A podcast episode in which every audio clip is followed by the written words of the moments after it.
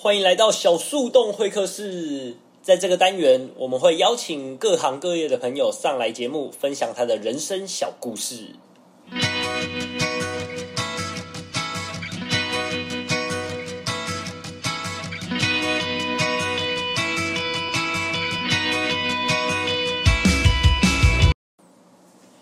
那这一集，我的好搭档 Lily 一样在他的论文地狱里面奋斗，所以这一集一样是由我阿辉一个人独挑大梁。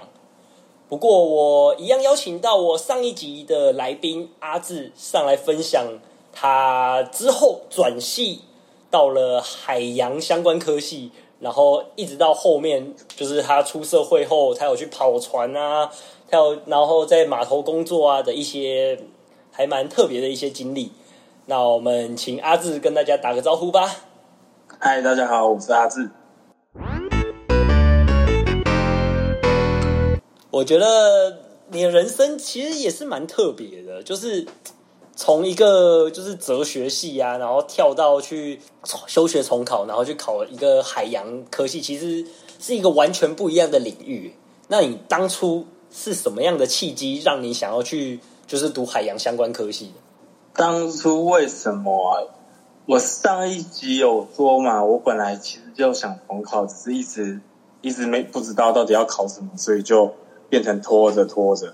其实这个契机，我觉得自己也觉得蛮有趣的。就是我是每年都会跟我一群朋友出游，就是出去玩啊，基本上还是都在台湾嘛。啊，我们那时候会去各个。离岛啊，像绿岛啊、蓝屿啊、小琉球之类的，就每年都会去不一样的地方玩。那我在那些地方都有看到海巡，我发我觉得一开始的想法是，我觉得他们穿橘色的制服蛮好看的。那以以这个为出发点，就开始我就对航海这个有点好奇，想说如果要当海巡的话，要什么要做什么准备，要什么考试，所以。就是以此为契机，就开始研究了一下，说啊海事类别的职业啊、科系啊，然后要考什么这样子。哦，那你之后你去考上了海高雄的海科嘛？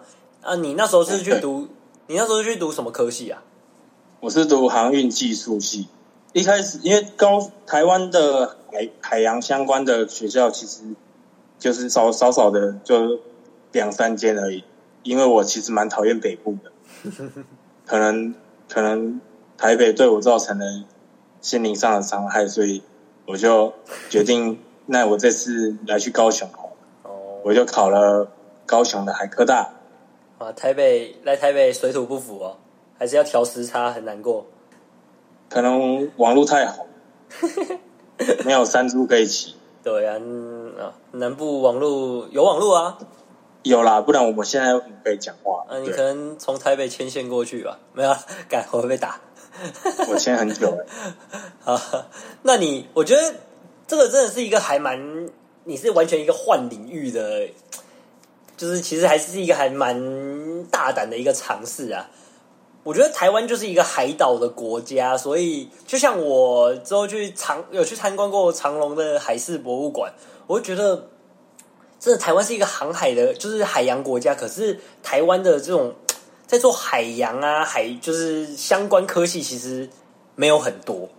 那你之后真的毕业之后，踏入海洋相关科系，你一开始就想说你要去跑船吗？还是你有什么特别的想法啊？哎，其实，在读的时候，我也问过自己好几次这个问题。因为刚开始我们进去的时候。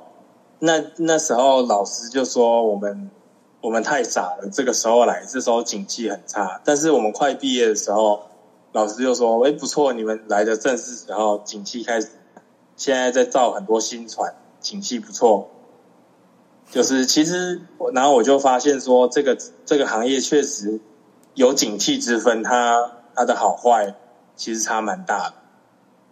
的确，那你一开始就打算要去跑船吗？还是？你想要做其他的工作？我一开始是有想跑个一阵子，就是至少体验看看。所以我当初在大四有报名实习，那时候是报中钢运通的中钢的实习。啊，结果就在快要去实习、快要上船的时候，疫情就来了。哇！然后后来教育部就发文行文跟各大专院校说，大专院校的学生不可以出国。那一段时间其实我蛮崩溃的，因为我好不容易下定决心要去实习看看，在那之前我其实蛮犹豫的，就是觉得，因为一开始也想说考个海巡啊，或是一些水警之类的，就待在台湾这样子就好了。然后后来是觉得说，既然都来了，就去实习看看，体验一下。好不容易下定决心，结果就被疫情搞搞乱我的节奏。而且那时候，那时候真的是因为疫情刚开始，大家都拿不定主意。一开始是我已经安排好船了，就是上船的时间都确定了。呃，那时候船公司是说要我去日本，日本上船，就是船会在日本。那像像这种情况，船公司都会提供机票给我飞去日本，再上船这样。那后来因为教育部说不能搭飞机，那船公司就改了另外一艘船，让我原本预计让我在高雄上船，这样就没有搭飞机了。那后来又改成大学生不能出国，所以实习就直接被取消了。我们那一批都各个不一样行。航商的，像有一些长龙的，啊，然后阳明外海的那些，就是这一批整个就是都被取消。其实结果学校也没有说什么，就是后来就不了了之。那感觉真的是蛮崩溃的，就是感觉你都已经下了很很大的一个决心，决定要去就是跑跑看了，结果 没想到竟然上天也不让你，就是真的踏入这个行业。对啊，其实我那时候也在。有点想说，会不会是就是上天叫我不要不要去跑，还是怎么样这样子？就是会一直问，一直很心里有很多疑问啊，一直有很多纳闷这样子。就是你之后退当兵退伍之后，你还是有真的去跑了船？那你是跑怎样的船呢？哎，我那时候是跑国内线，国内线就是跑一些可能澎湖、金门这些临近的岛屿。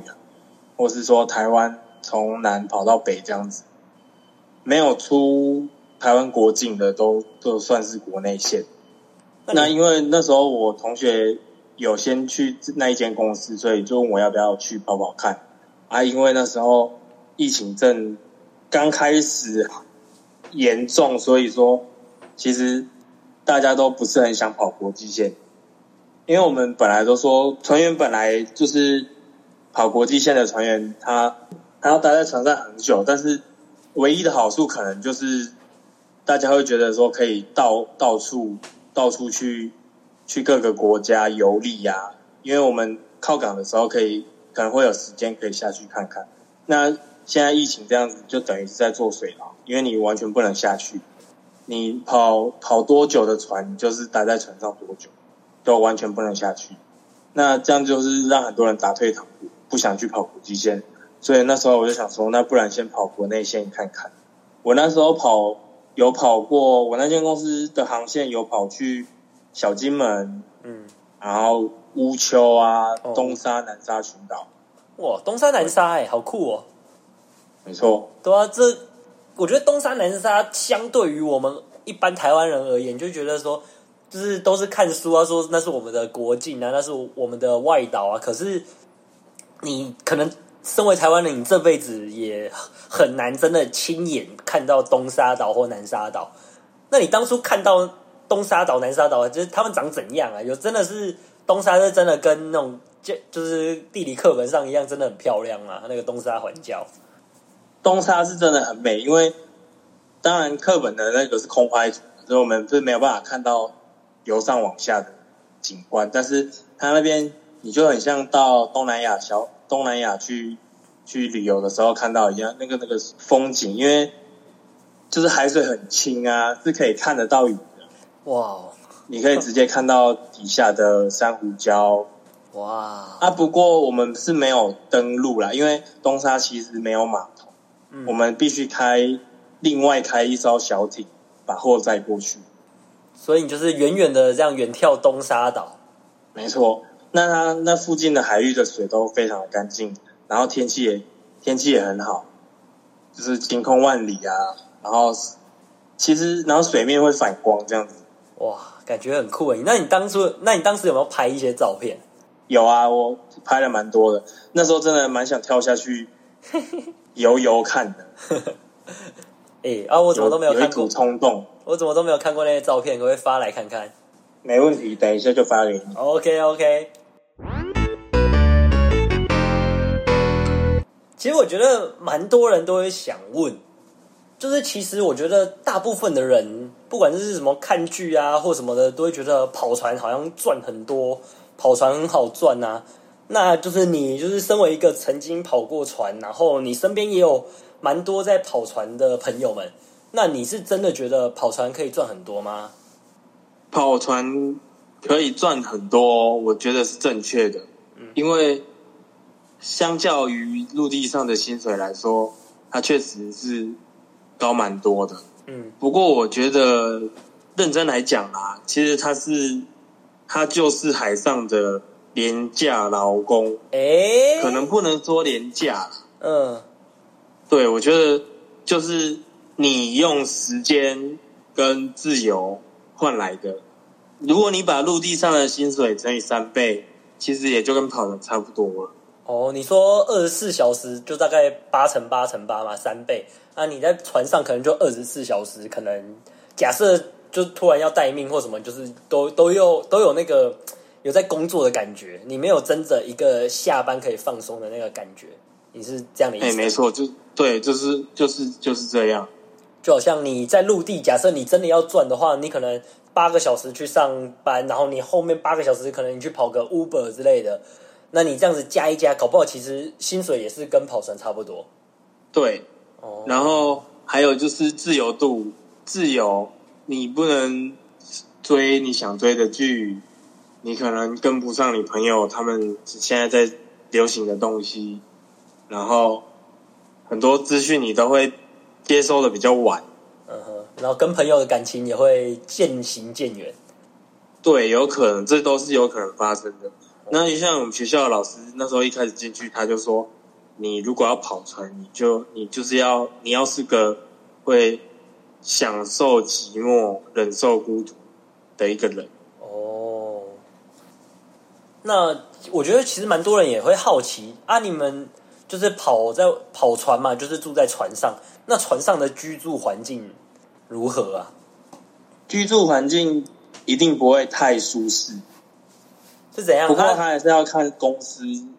你的我们像我跑过的国内线，其实就是毕竟是小公司。嗯，其实我我是觉得有点糟糕啦，我自己觉得是怎样？几个人住一间还是怎样？对啊，你就是房间就是拿来睡觉，你也不太用想说要。可以进行额外的活动啊！你们你们那边住那边是几个人住一间呢？我那时候跟三三三个人，我们总共四个人住一间。嗯哼，对。那其实就是一个床，然后在在一个置物空间这样子。哦，所以其实也是没有很大，就是没有很好。生活条件老实说不不太好，不过我相信国际线相对来说。或是说比较健全、比较大的公司，它它给的福利、给的待遇一定会比较好一些。像我们有时候也蛮常有学长回来分享，然后他也会给我们看一些照片。他们的起居环境其实都算算舒适了，但是你说宽敞的话，倒一定不可能，因为空间本来就有限。但是可能该有的都有这样子。其实有时候也会蛮觉得去跑船也是一个还蛮特别的生活，因为像就像你说国内线好了，你可以去很多就是我们根本踏不上的国境，或甚至我觉得还可以体会到就是那种是不是那种在深夜的海上，就是一片黑暗、一片漆黑，你好像就是在一个宇宙的中心的那种很黑的那种孤独感，你你会有这种感受吗？有有感受过，不过倒不是寂静无声啊，就是用视觉来看的话，确实是一片黑。然后如果周围都没有遇到船只的话，也不会有灯光，所以整个海就是一片是黑的啊。但是因为还有引擎声，所以说哦，对引擎声其实其实蛮吵，还有那个就是燃油的味道，哦，嗅觉跟听觉上有点不舒服。然后如果你本身可能比较容易晕船，或是刚上去还不适应的话，就是很容易晕。嗯哼，是因为跑国内线都是这种小比较小一点的船，所以比较容易晃嘛。哎，没错，国内线，而且我们冬天的时候风浪真的，台湾海峡其实没有很平静，冬天的时候是跑是真的蛮痛苦的。那你在船上，就是你不是说也不是就是永远都是在值班嘛？那没有值班的时候会很无聊吗？你是怎么打发时间呢、因为国内现在航程比较短，所以说其实没有值班的时候，通常就是在休息，在睡觉。如果你不睡觉，其实就是值班的时候精神会蛮差的。那我听国际线他们非值班时间好像有时候要去要去看一下货柜的状况啊，像有一些特殊要去检查冷冻柜啊，然后或是危险柜他们有没有状况。那其实我们值班时间就是八个小时分成两段，然后你检查货柜或是进行一些 paper，而且是近年来越来越多 paper 要处理。以前跑船可能没有那么多文件，现在就是各个文件要再处理，然后再加上检查货柜啊，检查船上设备保养的时间。其实我听有去实习过的，或是现在正在跑船的人讲，他们的工作时间其实算起来也是差不多多十二个小时。哇，很长哎、尤其是货柜船，因为货柜船它是一个频繁靠港的的一个航程，就是靠完港装完货就马上走。那如果你值班八个小时，轮到你休息的时间刚好要靠港，因为靠港是全部的人都要全部的人的事情，所以说不管是甲板或是机舱的人员都要待命。哦，那你如果刚好遇到你下你下班了，值班下下班，然后遇到靠港，你还是得得 stand by。所以说，然后你等靠好港再回去休息的时候，再休息一下，你可能又要值班了。哇，那就根本没什么休息啊。对，货柜船的话都蛮超的啦。听听我朋友同学他们这样分享，散装船的那个行程就没有这么紧凑。不过缺点是散装船他们通常靠的港会比较偏僻，像如果以台湾来讲的话，可能就是麦寮那些地方，嗯，就是你会比较难难下去走走，因为你也没地方去，或是说离市区很远，你可能要先搭车一段时间。那如果现在疫情来讲的话，大家都下不了船，所以其实就没有差了。哦，那你觉得就是跑船这个工作有什么危险性吗？你有听过有出过什么意外还是怎样的吗？其实我之前那间公司最近，我的赖那个同事的赖群主最近才在讲，好像有一个有一个轮机长不见了，不见了。据说是落，据说是落海了。嗯哼，对，然后没人知道吗？还是怎样？后续情形我不是很清楚，因为我没有我没有问太多，但就是应该是有有在找了，对，不见了。不能不找吧？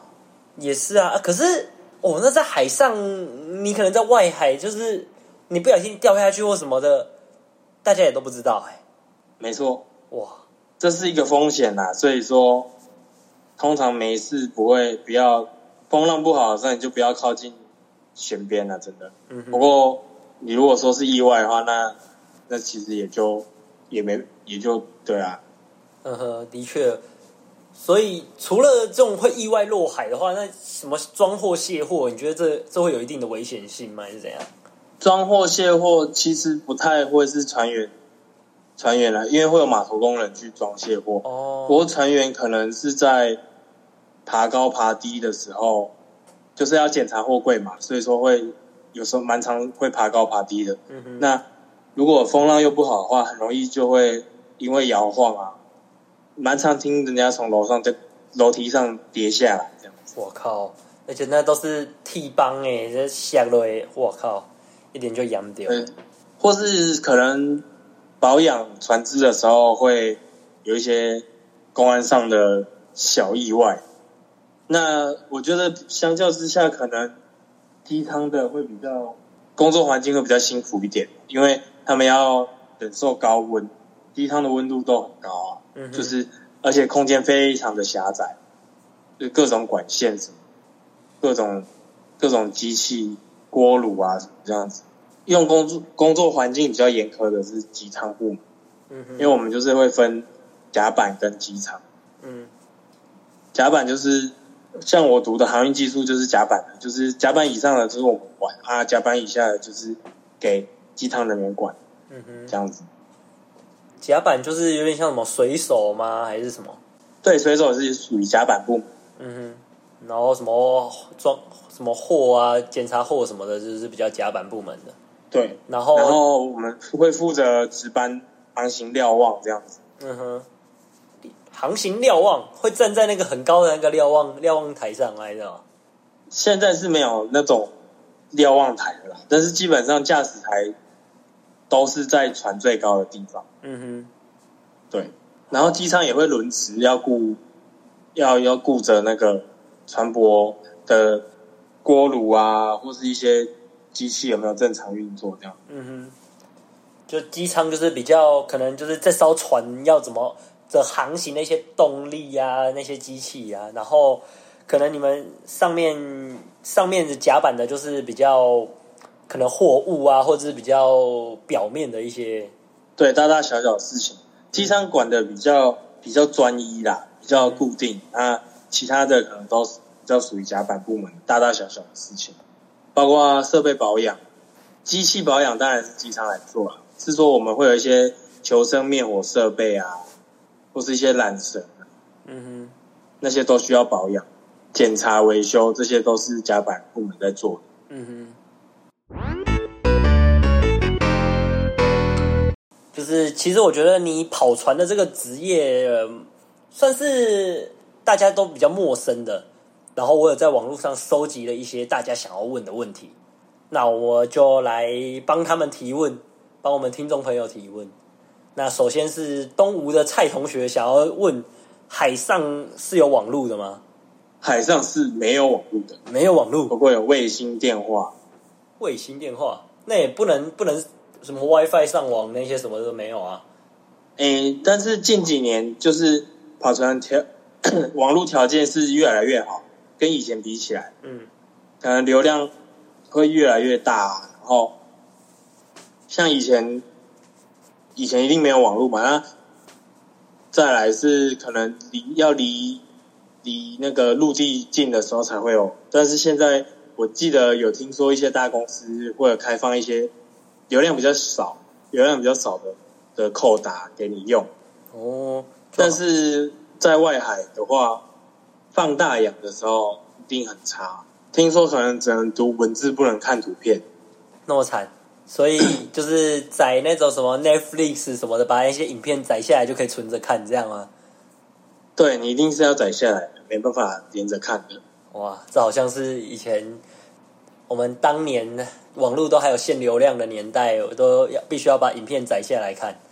没有错。嗯但是其实我不是很确定现在进步到什么程度了，因为有听说，我不确定是 是网技术还不到，或是说有听过一个说法是船公司为了限制你的，让你认真一点上班，所以它其实流量是有控管，有这么一个说法。嗯哼，那我再进入下一题，是我们内湖蔡小姐想问说，听说船上都没有女生的工作人员，是这样吗？近几年是渐渐的有在收女性船员，像我们有一个老师，他也是有当到船长，但是真的啦，非常就是确实比例上来讲是非常的悬殊，男女比是非常的悬。近这几年渐渐的有就是 为了要平权嘛，因为确实不能因为性别来限制他你要从事的职业啊，嗯。就是女生也是可以当想跑船也是可以跑，所以说有一些就是有渐渐的在收女性船员，哦，但是整体比例还是很低，而且有一个蛮有趣的现象是，开始收女性船员之后一段时间，后来好像又开始限限，有一些会写，像我们那时候实习的时候，有一些就是会写限男性，或是有人说其实他没有他面他没有限你来面试，但是他就是不会录取你。嗯哼，就没有那那么明目张胆的限制。至于为什么呢？是因为不好管，好管理上会有问题。怎么说？因为女性毕竟是一个稀缺的，对于异性恋来说，一个女生在船上，然后大家空那个叫什么生活空间这么狭窄，然后然后你又不能下地，就是蛮容易发生事情。哦，有听说过一些就是案例啊，性骚扰，或是、嗯或是也有听过啦，也有听过女生怎么讲，被就是诬赖诬赖船长之类的这种都有听过啦，所以说会变成管理上会比较麻烦，所以现在会比较采取那种不限制你来面试，或是说对不就是因为限制的话会有法规啊，或是一些歧视这样的疑虑，但是他就是不会收你。就是我欢迎你来面试，可是我内心里是想要收男生啦。对，不过我觉得他们不算不是歧视啦，就是用现实面来讲，是管理上比较麻烦。嗯哼，像这种职业性别比例悬殊的职业，我猜都会有一些这种现象。嗯哼，有啊，这我们不是不是不欢迎你，但是就是真的现实面会造成他们的一些困扰，所以，可是我觉得这个问题不算是行商，应该是那些制造问题的人。嗯哼。不过我自己是有想到一些是可能你就像你说的，就是都是四个人住一间，几个人住一间，那可能就只有一两个女生，难道又要再空一个单独的隔间给他们吗？可能也没有这个空间呢、对，所以就是各各个方面的管理上都会有一些问题。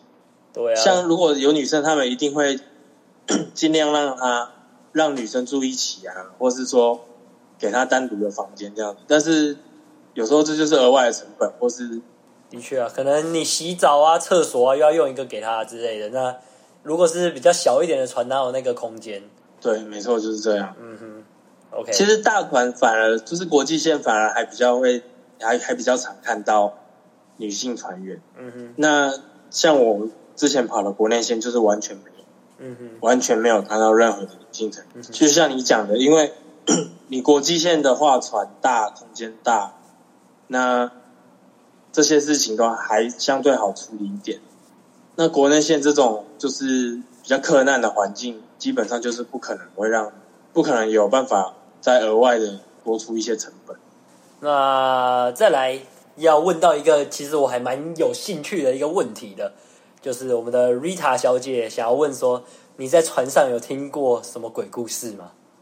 我有听过我朋友分享，他在实习的时候，他说他们驾驶台的电梯，就是到半夜固定的时间，他都会打开，然后没有人，没有人，然后再下去。他还有在睡觉的时候，就是有听到房门被打开，然后他隐隐约约感觉到有人在看他，房间门被打然后他也不敢，他也不敢睁开眼睛，但是他觉得他不知道自己是不是在做梦。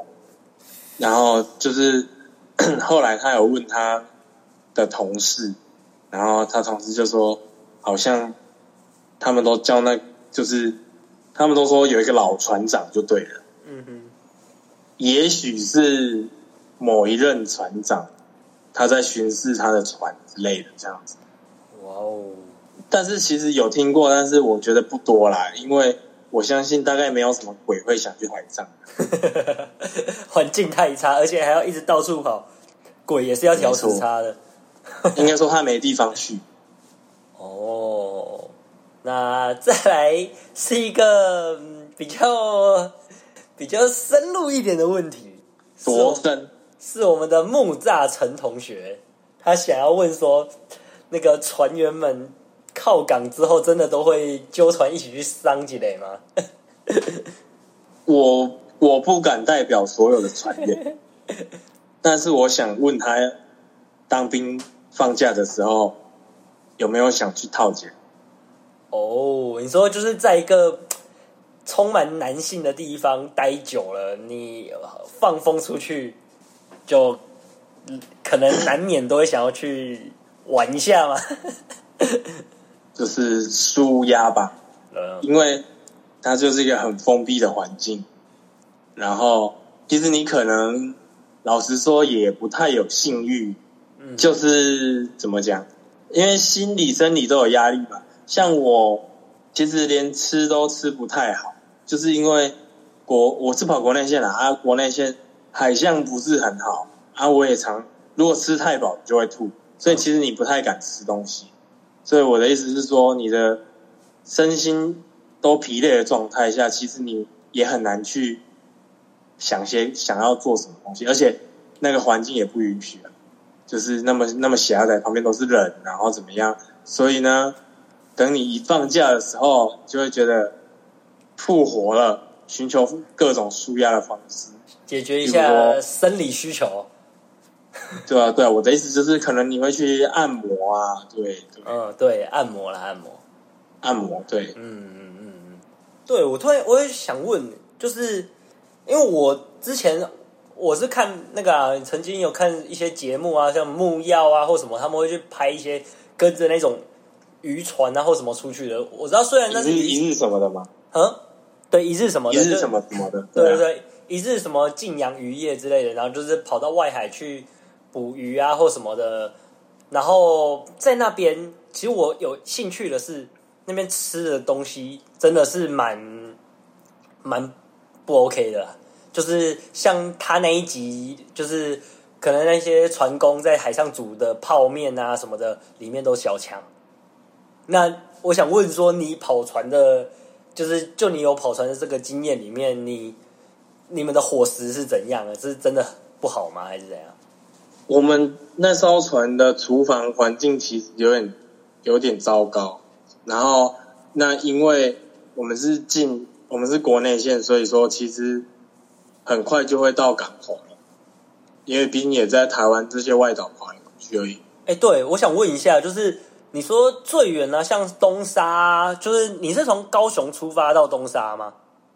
哎，没正确，对，那这样子一趟过去要多久？来回大概四五天。所以就是大概两天左右可以到那边吗？对啊，不过还是要看海象。哦，全速前进，我们的船大概两天左右会到，嗯哼，然后再再装卸货之后回程这样子。嗯哼，那南沙的话，差不多要一个礼拜至十天。哇，那这样子来回一趟可能就要快一个月了。嗯，差不多呢。如果是南沙的话，嗯哼，那那个伙食就是是怎样？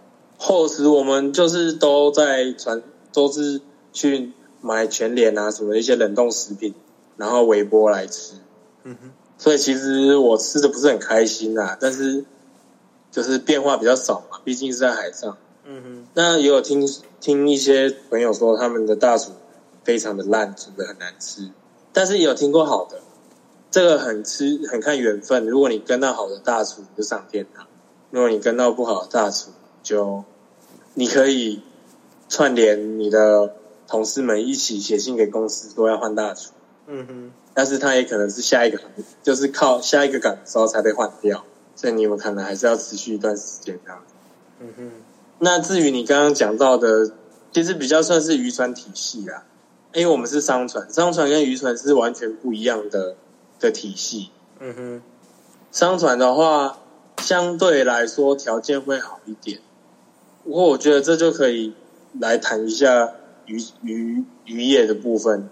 渔船的话是真的环境非常的差，有听过的都就是有一些报章杂志或是一些报道都有听说过。其实台湾的渔业是真的蛮强的，但是这个强，我觉得有很大的一个程度是是压榨那些移工出来。哦，的确，好像船上渔船上的渔几乎都是移工为主，都没什么台湾人。错，然后环境之恶劣，实在是那时候看一些报道，就觉得听有一些认识的长辈啊，因为有有。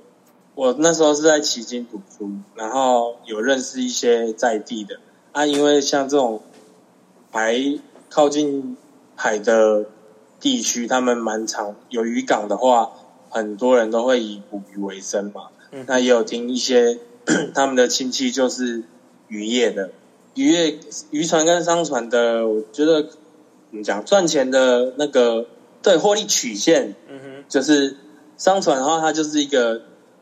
在比较中高的地方，然后稳稳稳定的、稳定的获利的这样子，它曲线可能比较平。那渔船的话，就是人工偷嗨啦。其实偷嗨啦指的也是渔船啊，对啊，跨跨天甲崩嘛。对他们好的时候，可能听都是那种什么千万的，然后就是那个数字非常的惊人。那不好的时候，可能一整年都赚不到钱这样子。嗯哼。那有时候听他们分享的时候，我也是会想到一些，虽然说我不晓得他们有没有做同样的事情，但是总是觉得说赚那么多钱，那对义工那么差那种感觉，就是我会不能理解这个生态啊。嗯哼，有，因为我之前也有看过很多相关的报道，就是有在探讨，就是义工，就是我们台湾就是一个渔业。算是世界上一个渔业强国，可是那些对待移工的方法是非常极度不人道的。然后就是仗着他们移工没有一个可以发生一个申诉的管道，然后就使劲的压榨他们。我是觉得蛮夸张的。对，有听过很多故事，就是被丢到海里的，或是杀船长的。嗯，就是平日。积怨嘛，积怨报复啊，串联把船长丢下海之类的啊，这种，你们就会觉得说，为什么要为什么要这样对待彼此？就是那种，不过好像有人的地方总是会有这种纷争。的确，我觉得薪资分配就是非常不平均的。真的，我觉得该怎么讲嘞？台湾人虽然说是一个还蛮好客、还蛮热情的一个民族，可是如果你要用某方面来讲，其实我觉得台湾人也是蛮。就是在跟我们讲嘞，很干跳啦，就是找到一些是蛮势利的，对，蛮势利。而且人家说台湾最美的风景是人，但是啊，我好像我们对外国人很好，可是我们这个外国人其实蛮狭隘的，就是大概就是那些欧美人士吧。的确，对什么欧美啊、日本啊，可能就会感觉哇很好哦，对他们很好。可是你看，就在路上看到就是移工啊或什么，你就会好像有点歧视还是什么的那种感觉。像我自己就身边有一些同学，就蛮常发表一些歧视移工的话，我是觉得很糟糕。的确啊，人家也是来异地，也是在讨生活嘛。不然那些看护啊什么的，你台湾人又没有人要做，那我们的老一辈的人怎么办？对啊，真的。所以这个也是一个台湾未来必须要正视的一个问题啊。嗯，没正确。没错，没错。希望政府该好好的处理这件事情。可是我觉得没过多久就被压下来了。就像我那时候，我记得我会看到这个报道，好像就是好几年，就前几年前就发生那个移工杀船长的事件呢。嗯，对，好像就是这样子。我才然后就有记者，我忘记是哪一台的，去深入报道一些移工的东西，采访了很多移工，然后才慢慢慢慢慢揭露这个剥削的生态圈，就觉得我靠，这个水真的很深啊。真的蛮深的，对啊，可是就这样追一追，好像也没有后续，就是政府哦，好像政府当时有立一些法要来要来保障这些移工的安全，可是之后我也没有听到后续了啦。很长都这样子，很多议题都会不了了。真的，我们台湾政府就最会的就是虎头蛇尾啊。可能台湾人也因为台湾人健忘吧。对啊，真的台湾人是健忘的，没错没错。